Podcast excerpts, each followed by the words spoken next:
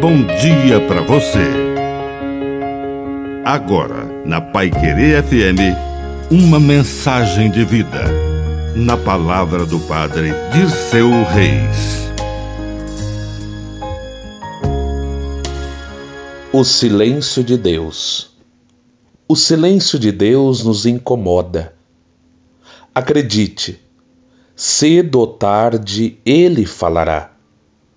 Aquela mulher aflita corria atrás de Jesus e dos discípulos, gritando: Filho de Davi, tem piedade de mim. Minha filha está cruelmente atormentada por um demônio. E Jesus não respondeu nada. Os discípulos até pediam que Jesus mandasse a mulher embora, porque ela estava gritando e incomodando. Ela estava aflita, angustiada mas Jesus não falou nada. Ela sim começou a implorar: Senhor, socorre-me.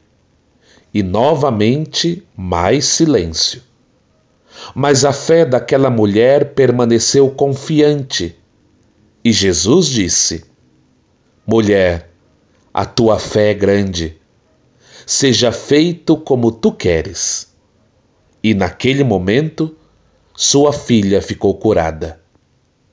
Renovemos a nossa confiança no Deus do silêncio.